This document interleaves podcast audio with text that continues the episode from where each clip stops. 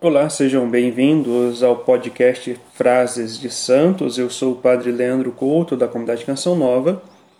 E a frase de hoje, é, no nosso, do nosso projeto Frases de Santos, tanto no Instagram Frases de Santos, quanto o site frasesdesantos.com, é uma frase de Santa Joana de Chantal. Santa Joana de Chantal nos ensina que é certo que com igual amor e para nosso maior proveito nos são dadas tanto as desgraças como a prosperidade. Este é o ensinamento de hoje no Frases de Santos. Para alguns, talvez fica um pouco complicado entender, ou até mesmo né, pode até surgir dúvidas, mas como que as desgraças podem é, ser boas para nós, né? se a própria palavra já é pesada. Não que a desgraça seja algo bom, e muito menos que seja vontade de Deus. Assim como o sofrimento, a dor e tantas outras realidades que vão nos né, tomando ao longo da nossa caminhada, é, quantas cruzes nós temos que carregar, quantas situações de dor e sofrimentos que nós não entendemos enquanto nós estamos vivendo a situação. Mas veja, o que Santa Joana de Chantal quer nos dizer é que, mesmo em meio à dor, mesmo em meio ao sofrimento, mesmo em meio à desgraça, é possível ter um olhar espiritual e tirar um bom proveito. E aqui é, vale lembrar, ou né, muito mais do que lembrar, é entender que existe uma diferença entre provação e tentação. A provação nos advém a partir, né, a partir do sofrimento, da dor, das realidades que nós vivemos ao longo do nosso dia, das cruzes que nós temos que carregar. Né? Ali Deus nos prova ele aproveita desse sofrimento para nos provar no amor, na busca da santidade, na perseverança. Então, o sofrimento na nossa caminhada espiritual, na nossa caminhada como batizados, como cristão, ela tem exatamente essa função de nos provar na perseverança da fé e no amor a Deus. Porque se em meio ao sofrimento, em meio à dor, em meio às desgraças, em meio às situações que me levam ao sofrimento, eu desanimar e não buscar mais a Deus, é um sinal que realmente eu nunca tive fé e nunca amei a Deus. Mas, peraí, né? não é tão fácil compreender isso. Para muitos, né? e principalmente neste tempo em que? A ditadura do relativismo leva as pessoas a duvidar de tudo, a questionar a tudo. Né? Todo mundo quer ter palavra, todo mundo quer ter razão. É, mesmo em meio a essa realidade do hedonismo, onde as pessoas preferem o prazer momentâneo do material, das coisas carnais, do que né, a alegria de estar em Deus. Por isso é complicado compreender, porque se foi construindo uma cultura do imediatismo, onde o prazer tem que prevalecer. E se eu não estou feliz, é porque eu não estou bem. Veja, por exemplo, se eu não estou feliz no casamento, né, se a pessoa não está feliz no casamento e ali começa a viver certas dificuldades e não luta para buscar romper com essas dificuldades e construir uma família sadia através da partilha, através da confiança, ela vai desanimar mesmo. Por isso que nós vemos o crescente, a crescente realidade do divórcio. Por isso que nós vemos hoje a crescente realidade das pessoas estarem se juntando do que é, porque preferem o prazer. Ah, vamos juntar, né, morar um tempo junto para ver se vai dar certo. Por quê? Ninguém quer sofrer. Quem quer sofrer? Ninguém. Né? E a cultura que nós vivemos é exatamente essa. Se eu não estou feliz, se eu não estou bem, se o sofrimento está batendo na minha porta, é porque né, eu preciso deixar aquilo e buscar a minha felicidade em outro lugar. Mas não é bem assim, né? Então, o sofrimento, as dores, as realidades que nos advêm, elas servem como provações para nos provar no amor a Deus. Porque se eu perseverar na vida de oração, no amor a Deus, em meio à provação, em meio às desgraças, em meio aos sofrimentos que me advêm, eu alcançarei a salvação.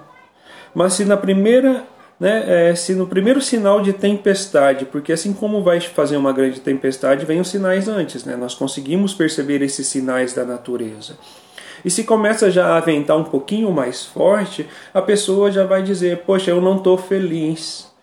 Né? Mas que, fel que felicidade é essa que a pessoa busca? Uma felicidade egoísta, uma felicidade hedonista, né? um individualismo, pessoas que, se, que pensam somente em si mesmo. Né? Então nós precisamos romper com tudo isso e buscarmos esse caminho de santidade e entender que até mesmo as tentações, e daqui a pouco eu vou falar sobre a realidade da tentação, porque Deus não tenta ninguém, porque é, até mesmo as realidades de tentação e as realidades de pecado né, pode ser utilizado para tirar um bem maior, ou seja, o pecado nos faz mal, nos leva a uma tristeza, nos leva a um vazio, porque a graça santificante nos é roubada, nós nos separamos de Deus, a nossa alma passa a odiar a Deus. Né? Então veja as consequências do pecado a partir do momento que eu cedo à tentação. Né? A minha alma passa a odiar a Deus, eu crio uma muralha entre mim e Deus, eu não consigo mais perceber a, a, a presença de Deus na minha vida. Mas né, se eu reconhecer o meu erro, fazer uma boa confissão e ir atrás do sacerdote arrependido verdadeiramente, o céu fará uma grande festa, assim como nós vemos na parábola do filho pródigo.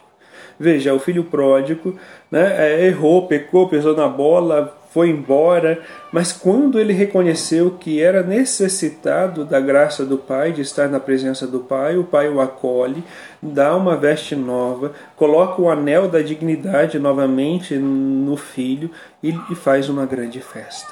Né? Então, é, o sofrimento, as dores, as cruzes, né, é, as desgraças, é possível né, tirar algo de bom sim, porque Deus nos dá graça sobre graça.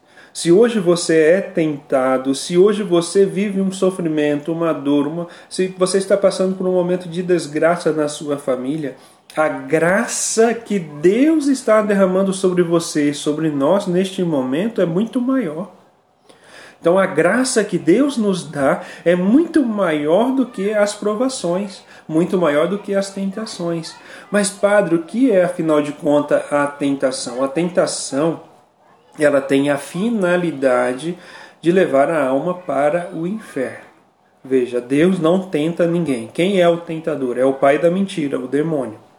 Então, o demônio, ele tenta as almas, tenta as pessoas em suas fraquezas para perdê-las, para levá-las para o inferno. Então, a função da tentação é levar a alma para, para o inferno. Por isso, a necessidade de estarmos sempre na presença de Deus, buscando uma vida de oração, uma intimidade profunda com o Senhor na oração.